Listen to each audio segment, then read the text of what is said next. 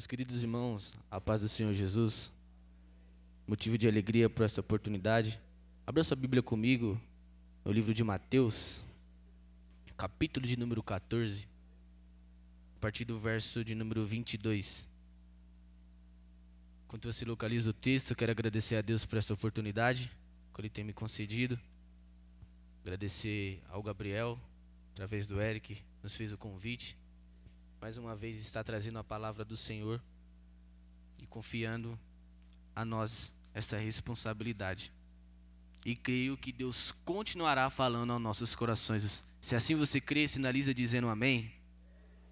Você que encontrou o texto, diga amém. E logo ordenou Jesus que os seus discípulos entrassem no barco e fossem adiante para outra banda, enquanto despedia a multidão. E despedida a multidão, subiu ao monte para orar à parte, ou sozinho. E chegada já a tarde, estava ali só. E o barco já estava no meio do mar, açoitado pelas ondas, porque o vento era o contrário.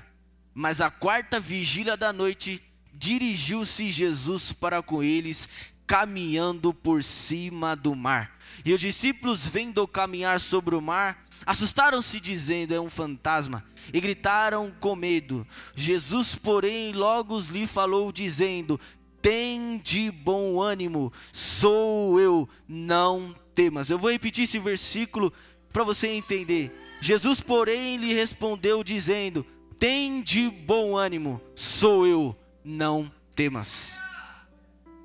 Estamos diante de um texto muito conhecido,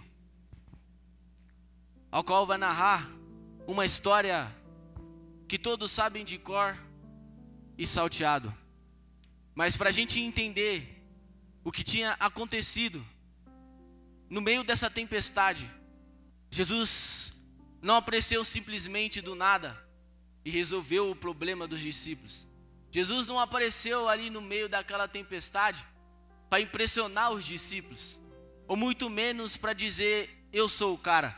Jesus tinha uma história, aconteceu algumas coisas com Jesus para ele chegar no nível de maturidade espiritual, para que ele pudesse ter poder para andar por cima das águas. Jesus ele só andou por cima das águas porque ele teve um contexto por detrás dele até ele chegar naquele momento. Nos conta a história bíblica que Herodes se levanta procurando Jesus para matá-lo. Herodes logo encontra João, o apóstolo, nos conta a história que Herodes agora corta a cabeça de João, entrega em uma bandeja para sua filha, pois ele mesmo havia dito e feito um juramento para a mesma que entregaria a ela em suas mãos.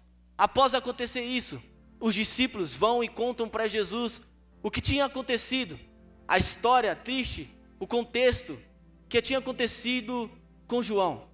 Os discípulos vão até Jesus, conta essa história para ele. Após Jesus saber da notícia que seu amigo havia sido decapitado, naquele momento Jesus ficou triste. Naquele momento a Bíblia nos diz que ele foi em direção ao deserto para orar. Na sua Bíblia está escrito: e foi em direção ao deserto para orar à parte. Ou seja, ele queria ficar sozinho. Porque sempre quando a gente recebe notícias tristes, a gente somos levados à circunstância de queremos ficar sozinhos e isolados. Até Jesus passou por isso. Jesus, após receber uma notícia que o seu amigo havia morrido, o que, que aconteceu? Ele foi em direção ao deserto para orar. O deserto na vida de Jesus não foi um peso, foi uma escolha, porque ele queria ficar a sós com Deus.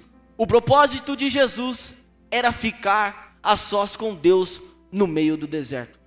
Nos conta a história que ele pega o barco e vai em direção ao deserto. E quando de repente uma grande multidão o observa de longe e começa a o seguir, de forma que a multidão começa a chegar perto dele. E naquele momento Jesus é interrompido no seu propósito. Naquele momento a multidão faminta, sedenta. Naquela multidão, Eric, havia enfermos de todos os tipos. Naquela multidão havia leprosos, paralíticos, cegos, pessoas com doenças na alma, pessoas desenganadas pela medicina. sedentas para ouvir uma palavra que só Jesus poderia liberar para elas, sedentas pela cura, sedentas pelo livramento e sedentas pela restauração. E naquele momento, Jesus, em direção ao deserto, ele é interrompido pela multidão, e mesmo assim ele parou. A Bíblia nos diz que ele sentiu íntima compaixão por aquela multidão, e naquele momento Jesus curou todos os enfermos que estavam no meio daquela multidão. Não, não, vou repetir isso aqui para você entender. Naquele dia Jesus curou todos os enfermos. Era uma palavra pregada daqui, era um enfermo curado de lá, era um paralítico andando daqui, era um cego vendo de lá, era alguém com a coluna torta sendo endireitada. Era alguém que há muito tempo não conseguia enxergar, mas quando Jesus chegou, ele mudou o ambiente e aquilo que era para ser o fim virou um novo começo na história daquelas pessoas. Mas eu não sei como você chegou aqui nessa noite, se você chegou enfermo fisicamente ou espiritualmente, mas eu tenho uma palavra profética para liberar sobre a sua vida nessa noite, porque no culto em que Jesus está, o milagre acontece. Quando eles observaram a multidão, quando a multidão observou Jesus, eles sabiam que aquele dia não seria mais um dia comum na vida deles. E eu tenho uma notícia para te dizer com a autoridade do céu: a sua depressão tem cura porque Jesus está no culto. A sua crise de ansiedade tem cura porque Jesus está no culto. A sua alma bandida tem cura porque Jesus está no culto. Quem sabe alguém olhou para você, ou quem sabe o inimigo soprou no seu ouvido por esse dia dizendo: não tem mais jeito, mas Jesus está no culto, ele está te dizendo: tem jeito porque eu sou a cura. Eu vou começar a profetizar até você começar a entender. Os nossos jovens e adolescentes, a nossa geração está sendo bombardeada espiritualmente. O inimigo está dizendo constantemente para nós todos os dias: desiste, para, larga disso. Mas Jesus está dizendo: Eu sou aquilo que você precisa, eu estou no culto, então pode ficar tranquilo, que eu estou no controle de todas as coisas. Você que acredita nesta palavra, glorifique o nome de Jesus. Nos conta a história bíblica que Jesus curou todos os enfermos naquele dia. Quando de repente ele começa a pregar para aquela multidão. Não demorando muito, os discípulos ficaram preocupados, porque a hora vai passar, o dia está findando e a multidão está faminta, não só espiritualmente, como fisicamente. Eles passaram a tarde, o dia, escutando Jesus pregar e vendo Jesus operando sinais e maravilhas, mas eles precisavam comer também. Os discípulos, olhando o desespero da multidão, chegaram até Jesus e diz: Mestre, despede a multidão, porque já é tarde e não temos o que dar para eles comer.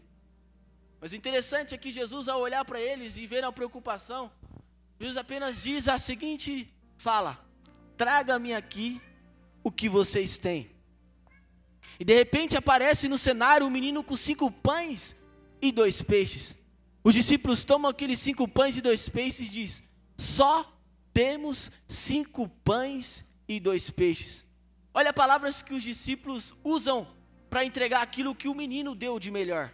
O menino deu o melhor para Jesus, só que os discípulos diminuíram aquilo que o menino deu de melhor. Só temos cinco pães e dois peixes. Só que quando a gente vai ver na narrativa da história bíblica, era cinco pães e dois peixes na mão dos discípulos, mas quando passou pela mão de Jesus, virou padaria e peixaria para aquela multidão se alimentar. Sabe o que é isso? Deus está nos dizendo nessa noite, ainda que pareça que é pequeno a sua adoração, ainda que pareça que é pequena a sua fé, mas se você entregar o seu melhor, vai ter multiplicação de Deus sobre a sua vida, porque Jesus multiplica aquilo que é pequeno. Talvez você chegou aqui pensando em desistir. Talvez você pensou aqui, chegou aqui pensando em parar, pensando em largar tudo. É o meu último culto. Eu só vou adorar a última vez. Não, não, não. Eu tenho algo para te dizer. Você chegou no culto e você não vai ser a última vez que você vai adorar, não. Porque no culto em que Jesus está, o milagre acontece. Hoje você não vai sair do mesmo jeito que você entrou. Porque vai ter multiplicação, vai ter multiplicação, vai ter milagre, vai ter milagre porque o pão e o peixe vai ser multiplicado. O problema é que quando a gente vem para o culto como esse, a gente pensa que a quantidade vai fazer a diferença. A gente acha que quem vai pregar vai fazer a diferença. A gente acha que quem vai cantar vai fazer a diferença. Mas quem é a estrela principal não é o homem, é Jesus. A gente acha que se a igreja estiver lotada, Jesus opera. Não, não. Na Bíblia eu nunca vi Jesus trabalhando com quantidade, e sim com qualidade espiritual. Você quer ver um exemplo? Ezequiel no vale de ossos secos. Só tinha vale, só tinha ossos. Mas Deus levou Ezequiel em espírito. Sabe por quê? Porque Jesus sempre mostra a solução do problema antes de apresentá-lo a você. Quando Ezequiel chegou no vale, só tem osso. E sequíssimos. Ossos sequíssimos. Sequíssimos no original quer dizer o quê? Sem espiritualidade, sem vida, estavam mortos. Ou seja, Deus levou Ezequiel em espírito para um lugar que não tinha espírito. Vamos lá de novo. Deus levou Ezequiel em espírito para um lugar que não tinha espírito. Sabe por quê? Porque Deus sempre vai mostrar a solução do problema antes de apresentá-lo a você. Quando Ezequiel estava no meio do vale, ele começou a profetizar e aquilo que não tinha nada virou um exército de pé para a glória de Deus. Talvez você chegou aqui pensando, mas eu não sei pregar, mas eu não sei cantar. Mas o importante é você levantar as suas mãos e glorificar o Senhor nessa noite, porque você tem um privilégio de estar na casa do Pai, e a quantidade não faz a diferença, porque a Bíblia diz que onde tiver dois ou três reunidos o nome de Jesus, Ele estará presente, e Ele está presente aqui nessa noite para realizar um milagre na tua vida. Então não sai daqui da mesma forma que você entrou, porque no culto em que Jesus está, o milagre acontece. O interessante é que Jesus não foi ali para o deserto para operar maravilhas. O interessante é que Jesus não foi para o deserto para curar ninguém. O interessante é que Jesus não foi para o deserto para impressionar ninguém. Nós observamos que Jesus foi para o deserto simplesmente porque ele queria ficar sozinho. Sabe quando você está naquele dia mal, que você não quer falar com ninguém? Era Jesus. Ele só queria contar para Deus como estava o seu coração. Mas mesmo assim, ele curou e alimentou toda aquela multidão. Sabe o que Jesus nos ensina? A gente deve fazer o bem mesmo estando mal. Jesus nos ensina isso. Por quê? A gente acha que quando a gente está mal, é só o nosso problema que, é, que deve ser resolvido. Mas todos enfrentam batalhas espirituais. Todos passam por dificuldades que ninguém vê. Jesus, sabendo disso, ele diz: Eu estou mal, mas eu vou curar, eu vou abraçar, eu vou libertar, eu vou transformar. Faça o bem mesmo estando mal. Quando você entender isso, no meio da sua trajetória haverá milagres. Continue fazendo o bem, mesmo estando mal. Porque Jesus, é muito lindo essa história. Quando Jesus ele nos ensina isso, ele deixa de lado o eu, o orgulho. E o que falta para a nossa geração é ajudar o próximo, ajudar o caído. Jesus é muito enfático quando ele diz acerca disso. Ele parou, ele tinha um objetivo, ele foi interrompido no meio do caminho. E há pessoas na nossa geração, não generalizando, mas algumas, Está vindo para a igreja, vê alguém na rua necessitado, vê alguém parado, precisando de uma carona, precisando de algo. Não, estou indo para a igreja. E levanta a cabeça e passa reto. Só que Jesus é diferente. Ele estava mal, ele parou e curou a multidão e alimentou a todos. Ou seja, mesmo se você estiver mal, é nesse momento que Deus vai te, te usar para curar vidas. no momento que você estiver pensando em desistir, é nesse momento que Deus vai te usar para você falar para alguém: não desista. É nesse momento que você quer largar tudo. Deus vai mostrar uma pessoa na sua frente, querendo largar tudo, triste, chorando, e você falar assim: não, eu não posso desistir, porque se eu desistir, ela vai desistir também. Aí você estende a mão, levanta o caído, e vocês dois se levantam, ficam de pé na presença de Deus, porque você entendeu que você tem que fazer o bem, mesmo estando mal. O interessante é que Jesus agora ensinou os discípulos uma coisa linda. Vocês devem fazer o bem, mesmo estando mal.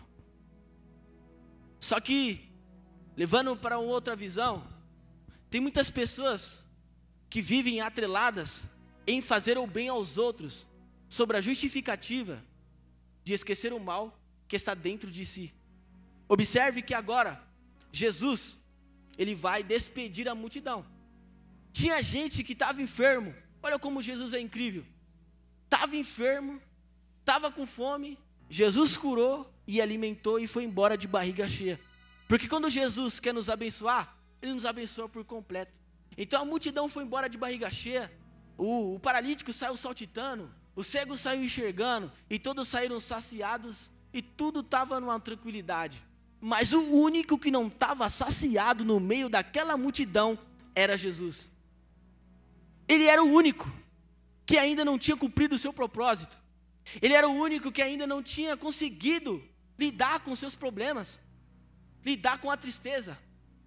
Então ele vai despedir a multidão e vai despedir os seus discípulos. E aqui nós já entendemos que quem está o tempo todo com todo mundo nunca vai ter nenhum minuto para estar com Deus. Eu vou repetir isso aqui para você pegar. Quem está o tempo todo com todo mundo, nunca vai ter tempo para estar com Deus. Você conhece aquelas pessoas que são tão bênção na sua vida? Às vezes você é bênção, tanto na vida das pessoas, que se você deixar as pessoas moram na sua casa, multa nas suas costas, e você não tem tempo de fazer nada. Só que Jesus é interessante. Ele despediu a multidão. Despediu seus amigos, seus mais chegados, seus companheiros. Porque ele precisava ficar a sós com Deus. E se você tiver o tempo todo com todo mundo, que horas você vai ter tempo para estar com Deus? Mas você fala, pregador, eu estou com Deus aqui no culto agora, certo? Só que Deus está dizendo para mim e para você: que horas eu sou Deus só para você? Que horas eu sou Deus só para você? Ou você só dá glória a Deus no culto. Ou você só levanta a mão no culto. Ou você só dobra o joelho cinco minutinhos no culto, já levanta e já fala que tá bom. Jesus está perguntando para mim e para você: que horas eu sou Deus só para você? Quando você fecha a porta do teu quarto e dobra os seus joelhos e diz: Deus, eu estou precisando de ajuda. Deus, eu estou precisando disso. Porque a gente que às vezes está na, na frente do departamento, ou às vezes a gente que tem algum amigo para aconselhar, a gente toma as dores da pessoa e ora pela vida da pessoa e esquece de orar por nós. Aí entra aquilo que eu acabei de falar. A nossa geração, por muitas das vezes, está atrelada e preocupada em fazer o bem aos outros e esquece de fazer o bem a si mesmo. Amar o próximo como a si mesmo depende de como você se ama primeiro. Se você não se amar primeiro, se você não se cuidar primeiro, como você vai levantar alguém que está caído? Se você não orar primeiro, como você vai incentivar alguém a orar? Se você não estudar primeiro, como você vai incentivar alguém a estudar? Só que quando você entende isso, e quando você se levanta da oração, naquele momento que as pessoas precisam de você, você vai estar apto para ajudar as pessoas. E nessa noite Deus está levantando uma geração que está cuidando dentro de si primeiro para jogar para fora aquilo que está para fora dela e para curar enfermos, para curar pessoas que estão enfermas aonde estiverem. Então cuide de você primeiro. Assim você estará apto para ajudar a sua geração. E nessa noite eu quero profetizar que depois que você sair desse culto, você vai chegar na sua casa diferente, porque você entendeu que você deve buscar a Deus primeiro, deve cuidar de você primeiro, e só assim você vai conseguir ajudar a sua família, só assim você vai conseguir ajudar os seus pais, só assim você vai conseguir ajudar os seus amigos, porque você entendeu que você tem que se amar primeiro, para depois amar o próximo, você tem que ser curado primeiro, para depois curar o próximo, e quando você entender isso daí, cair, você vai abraçar uma pessoa mesmo estando triste. Naquele momento, Jesus vai te dar alegria. E aquela pessoa que estiver triste vai ficar alegre. E vocês dois vão cantar o hino da vitória, porque você aprendeu a cuidar de você primeiro. Agora, Jesus despediu a multidão. Despediu seus discípulos, os seus amigos, seus companheiros diários. Jesus teve que renunciar tudo isso. Ele disse para os discípulos: pegue um barco, que eu encontro vocês do outro lado. E Jesus ficou sem barco. Foi em direção ao deserto para orar. Agora sim, agora sim Jesus vai saciar a sua fome espiritual. Ele vai chegar no deserto e vai orar. E Eric, com toda certeza e fé, ele se levanta daquela oração, revigorado, fortificado e com disposição e superação para qualquer levante que pudesse vir na frente dele. Ou seja, sabe o que Deus está nos dizendo nessa noite? O seu momento a sós com Deus não é para te deixar triste. O seu momento a sós com Deus não é para te deixar fraco. O seu momento a sós com Deus não é você, você não vai perder os seus amigos se você ficar um pouquinho a sós com Deus.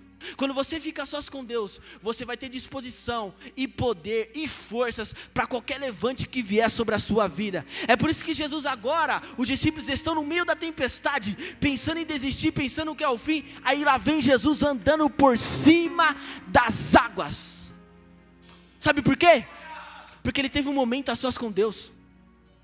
Ele teve que dobrar os joelhos e diz: Deus, eu estou triste, eu perdi um amigo. Você tem que entender, e eu entendi muito isso. Às vezes a gente vai ter pessoas para contar como nós estamos. A gente vai ter um líder, um companheiro que a gente vai falar assim: eu não estou bem hoje. Aconteceu isso e isso. Eu estou desanimado. Estou pensando em desistir. Mas vai ter momento que a sua língua vai travar, o seu pensamento vai travar, o seu corpo vai travar, e você não vai conseguir falar nada para ninguém. É Deus te ensinando que você tem que depender somente dEle. Um dia as pessoas, alguns amigos meus me perguntaram: é difícil ouvir você triste, Samuel? Ou demonstrar tristeza quando alguma coisa de ruim acontece? É porque um dia Deus me ensinou a depender somente dEle. Quando você entende isso, você consegue ajudar as pessoas a depender somente de Deus. Em nenhum momento o texto diz que Jesus estava triste. Mas quando a Bíblia diz que ele foi num lugar à parte para orar, já demonstra que ele queria ficar sozinho. Mas ele não demonstra tristeza para os seus discípulos. Ele demonstra poder, ele demonstra força, porque ele entendia que ele tinha que depender somente do Pai. Nesta noite, não precisa ficar contando os seus problemas para o seu amigo, para o seu pai, para o seu líder, ele pode até te ajudar, mas existe um que soluciona os seus problemas, é o Pai. O Pai está na casa, Jesus está na casa, e quando Jesus está na casa e você conta os seus problemas para Ele, meu amigo, o seu coração se enche de íntima compaixão e Ele vai curar a sua enfermidade, Ele vai curar a sua depressão, Ele vai curar a crise do pânico. Você que há muito tempo não consegue dormir, você que há muito tempo não tem paz, hoje Jesus está te convidando a depender somente dEle. Quem sabe você chegou aqui no culto pensando em desistir, pensando em negar entregar tudo, Senhor. Só o Senhor sabe como eu estou aqui dentro. Tem pessoas que entraram aqui, eu não vou contar para o meu amigo, eu não vou contar para o meu líder, porque eu quero ver se Deus sabe o que eu estou passando. E Deus está me usando para te dizer para você assim: eu sei o que você está passando, eu sei o que você passou nessa semana e vou te curar nessa noite. A única coisa que você tem que fazer é depender de mim nessa noite. Dependa somente dEle, adora somente a Ele, porque Ele está no culto e Ele vai te curar das feridas que você não conta para ninguém. O interessante, quando Jesus ele vai para o deserto para orar, ele renuncia a muitas coisas. Primeiro, ele renunciou à multidão. Segundo, renunciou aos seus discípulos. Renunciou o seu amor para com os outros. Porque se ele quisesse ele continuar pregando, continuaria curando, o tempo que ele quisesse, mas ele teve que dar um basta. Eu preciso cuidar de mim mesmo. Eu preciso orar. Eu preciso buscar o Pai. Eu preciso falar com o Pai e o Pai precisa falar comigo. E muita gente não entende quando você renuncia a certas coisas. Talvez a sua mãe, quando você está em casa, quando você vai ler a Bíblia ou vai orar, a sua mãe fala: fica o dia inteiro nesse quarto, orando e lendo a Bíblia. Aí no feriado como esse, de vez você está fazendo outras coisas, a pessoa fala: vai para a igreja de novo. O tanto que você quer naquela igreja, para que você vai tanto para a igreja? Para que você ora tanto? Para que você jejua tanto?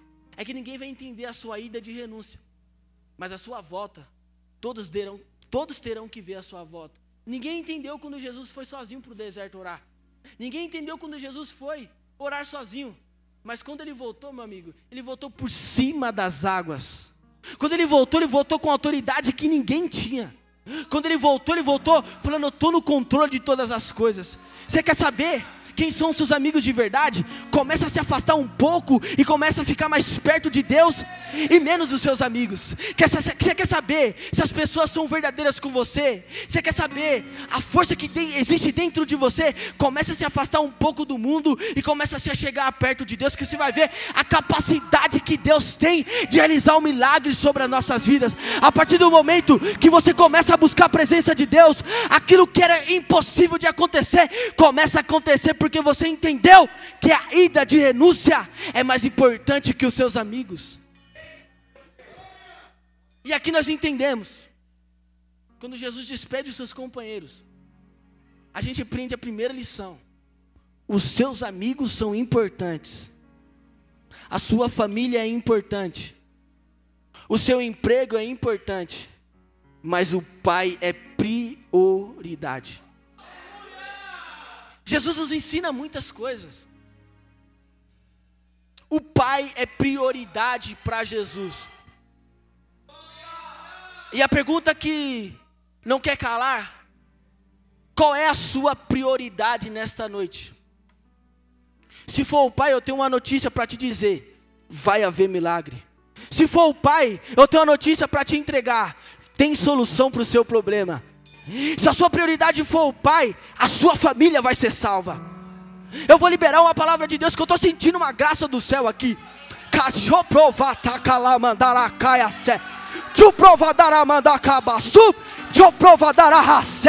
Se o Pai for prioridade, pode ficar tranquilo, porque o inferno vai ser curado. Se o pai for prioridade, o seu pai que está viciado na cerveja vai ser liberto.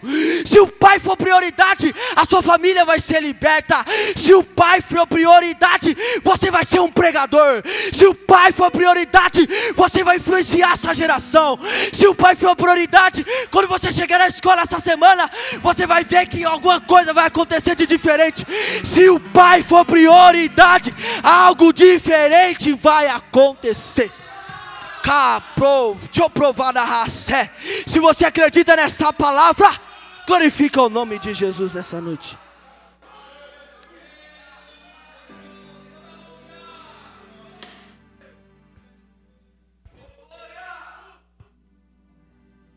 O pai não é segunda opção.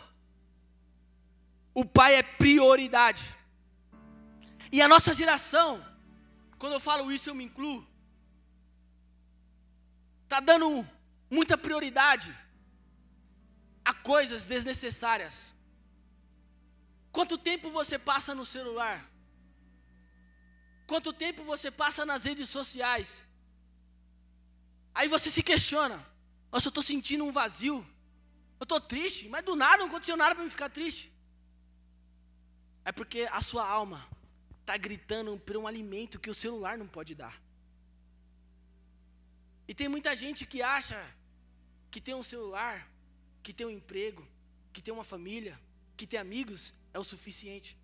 Mas aquilo que você tem de material nunca irá suprir aquilo que você precisa de espiritual. Aquilo que você tem sobre as suas mãos não consegue alimentar a sua alma. A nossa geração vive num vazio existencial. E muitos não entendem que o vazio que existe dentro de você é do tamanho de Deus. Por quê? A Bíblia diz que o mundo cabe, cabe na palma da mão de Deus. E o vazio que existe dentro de cada um de nós é do tamanho dele. Não é grande esse vazio? Por quê? Porque só Deus pode preenchê-lo. Só Deus pode preencher esse vazio que você não entende. Eu estou na igreja, eu estou fazendo. O vazio ainda existe. E só Deus pode preenchê-lo. E quando você entende isso, você para de depender das pessoas, para de depender de lugares, para de depender de celular, para de depender da Netflix e para de depender de outras todas as coisas que tentam ofuscar o lugar que Deus está dentro de você. O Espírito Santo, ele sabe as nossas fraquezas, as nossas limitações, e mesmo assim, ele não desiste de nós. Porque ele te trouxe nesse culto para te dizer: eu sei que você gosta de ficar no celular, eu sei que você gosta de se distrair, mas a solução para o vazio da sua alma se chama Jesus Cristo de Nazaré. A solução para os seus problemas é Jesus. A solução para tudo aquilo que você enfrenta é Jesus. Então nessa noite, ainda que você não tenha orado, não tenha buscado, eu te convido a colocar a mão sobre o seu coração e pedir: Pai, renove em mim o teu Espírito Santo. Pai, ocupa o lugar que é seu em meu coração, porque só assim o vazio vai sair de dentro de você. O interessante é que quando Jesus vai sozinho, ele vai triste, na renúncia, amargurado, entristecido. Ninguém entende o que ele está passando. A ida de renúncia de Jesus, ninguém entendeu. Só que quando Jesus vem por cima das águas, e os discípulos olham ele de longe, e vê aquela cena maravilhosa, os discípulos se assustam. É um fantasma. Jesus logo responde: Não temas, sou eu. Sabe o que Jesus estava falando para os discípulos anteriormente? Jesus chegou para os discípulos e falou assim: Ó, vão para o outro lado, que eu encontro vocês. Sabe o que Jesus estava falando para os discípulos? A grosso modo, respeitem a minha ida, que eu espero vocês na minha volta. Respeitem a minha ida de renúncia, porque a minha volta vocês verão eu andando por cima das águas. Ou seja, a sua ida de renúncia ninguém vai entender. Na sua ida de renúncia, talvez o seu pai não vai entender. A sua ida de renúncia, talvez os seus amigos não vão te entender. A sua ida de renúncia, talvez até os seus mais chegados, os seus familiares, os seus pais não vão entender. Mas na sua volta, todos verão o que Deus fez na sua vida e o que Deus irá fazer, porque a ida de renúncia revela a sua volta de vitória aonde você estiver. E a ida de renúncia é muito interessante. Se coloque de pé, com a permissão do Eric. Aqui você vai entender o ponto crucial da mensagem. A ida de renúncia vai revelar sua vitória na sua volta. Jesus estava caminhando por cima das águas, mas ele precisou ter uma ida de renúncia. E talvez você esteja se perguntando: o que, que eu vou ganhar com a renúncia? A renúncia te dá maturidade espiritual. E a maturidade espiritual te diz aquilo que você consegue suportar durante a sua trajetória. Na sua ida, quem sabe você vai dizer: Senhor, me ajuda. Na sua ida, você vai dizer: Senhor, tem misericórdia de mim. Na sua ida, você vai dizer: Senhor, eu não aguento mais. Na sua ida, você vai dizer: Senhor, eu não aguento mais essa situação na minha vida. Na sua ida você vai dizer, Senhor, os meus amigos não me entendem. Na sua ida você vai dizer, Senhor, eu estou preocupado com essa situação. Na sua ida você vai ter que despedir dos seus amigos. Na sua ida você vai ter que deixar, deixar de lado a Netflix, fechar a porta do teu quarto e orar e clamar pela presença de Deus. Na sua ida ninguém vai entender o que você está passando. Na sua ida você vai ter que enfrentar problemas que ninguém vai entender. Na sua ida você vai descer orando. Na sua ida você vai descer suplicando. Mas quando você voltar, você vai voltar por cima das águas, e aquilo que era impossível vai se tornar possível, porque a ida de renúncia revela milagres e maravilhas que sem a renúncia você nunca ia conseguir. E nessa noite eu quero que você coloque a mão sobre o seu coração e comece a renunciar tudo aquilo que te afasta de Deus. Fala, Senhor, eu sei que eu tenho que renunciar a isso e eu vou renunciar. Senhor, eu preciso renunciar a isso e eu vou renunciar nessa noite. O grupo de louvor pode preparar um louvor. Eu quero que você coloque a mão sobre o seu coração. E o Espírito Santo vai te mostrar aquilo que você precisa renunciar para sua volta para casa ser uma vitória triunfante. Para quando você chegar em casa, a sua casa esteja diferente. O Espírito Santo já começou a falar no coração de algumas pessoas o que elas precisam renunciar para que elas consigam enxergar o sobrenatural de Deus. O sobrenatural de Deus sobre a sua vida só vai chegar quando você tem que entender que você tem que renunciar a algumas coisas sobre a sua vida. Quando você começar a entender isso, feche os olhos e comece a orar agora. E peça para o Espírito Santo te direcionar, porque certamente a ida de renúncia vai te mostrar que você precisa da presença de Deus. A ida de renúncia vai mostrar que você é tão dependente de Deus quanto você imagina. A ida da renúncia vai te mostrar, Senhor, eu nem imaginava que isso estava me afastando de Ti. A ida de renúncia vai mostrar, Senhor, eu nem imaginava que eu precisava largar isso. E quando você chegar em casa hoje, as pessoas vão olhar para você da sua casa e falar assim: Mas o que, que aconteceu com ele? Ele passou a semana inteira triste. Ela passou a semana inteira pensando em desistir. Ela passou a semana toda pensando: não vou mais para a igreja. Mas quando você chegar em casa, você vai falar assim: não, é porque eu entendi que a minha ida de renúncia eu estava triste. Na minha ida de renúncia eu estava amargurado. Na minha ida eu estava querendo desistir mesmo. Mas na minha volta agora eu estou diferente. Na minha volta agora eu estou com vigor. Na minha volta agora eu estou com força. Na minha volta agora eu estou com poder. Porque a ida de renúncia vai te mostrar o quanto você é capaz de suportar os seus problemas. Coloque a mão sobre o seu coração. Pode louvar. E comece a sentir a presença de Deus essa noite. O Pai é prioridade. Talvez hoje é o único momento do dia que você teve, que você tem, para pedir a presença do Pai, para clamar pelo Espírito Santo, para Ele te consolar, para Ele te ajudar. Kalashorimi kalamandai. O Espírito Santo, ele conhece os nossos corações. E de longe sabe o que nós pensamos. Então solta para fora. Desabafa com o Espírito Santo nessa noite. Porque ele vai começar a limpar tudo aquilo que afasta você dele. Ele vai começar a limpar do seu coração toda a mágoa, toda a tristeza e todo o vazio. Quero voltar ao início de Peço para o Espírito Santo envolver o seu coração nessa noite. Contigo, Não se permita sair daqui da mesma maneira que você entrou. Quero rever meus conceitos, valores. Eu quero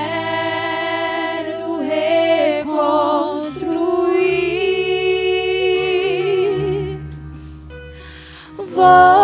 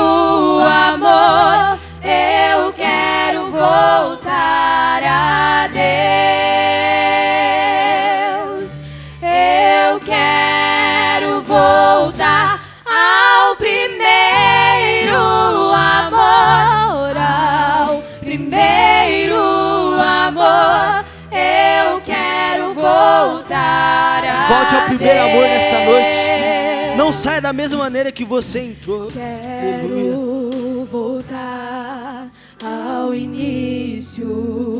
Seja cheio da presença de Deus agora. Encontrar-me contigo. Se sentir vontade de chorar, pode chorar. Desabafa com o Espírito Santo agora, porque só Ele entende os seus problemas. Calabash, ornide, calamandai. Valores. Só Ele sabe o que você está passando. Conta pra Ele. Existe consolo de Deus para sua vida essa noite. vou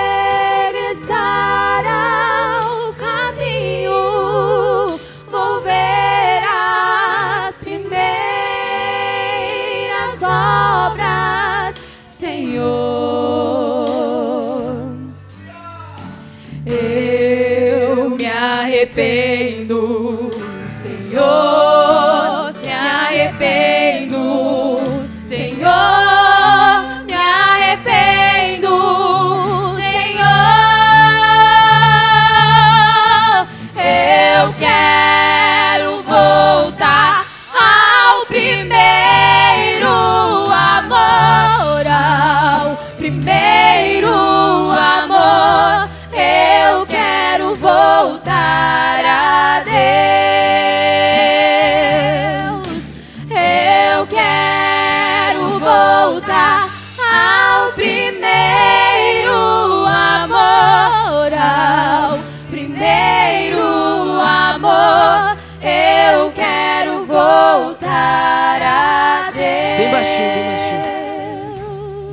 aqui a chave da mensagem para você sair daqui revigorado.